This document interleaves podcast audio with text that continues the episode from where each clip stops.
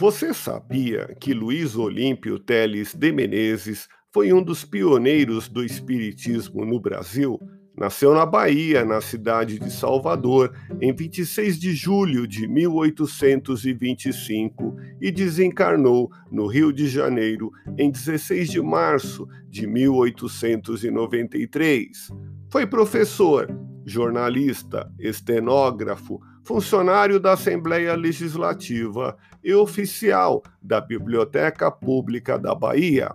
Colaborou com os periódicos Diário da Bahia, Jornal da Bahia, A Época Literária, como redator e diretor. Escreveu o romance Os Dois Rivais. Em 1857, fundou o Conservatório Dramático da Bahia, onde teve contato com os fenômenos espíritas.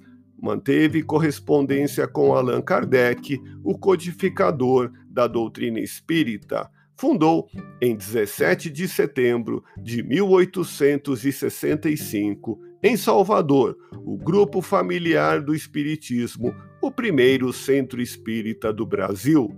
Foi o pioneiro da imprensa espírita no Brasil com o lançamento, em julho de 1869, do jornal Eco da Lei Túmulo, sendo citado na Revista Espírita em outubro de 1869.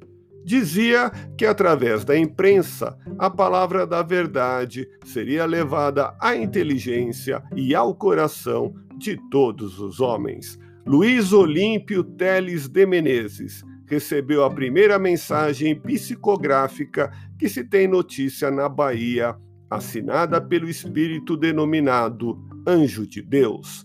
Quer saber mais? Ouça podcast Espiritismo. Agradeço sua audiência, fique na paz do Cristo e até o próximo episódio.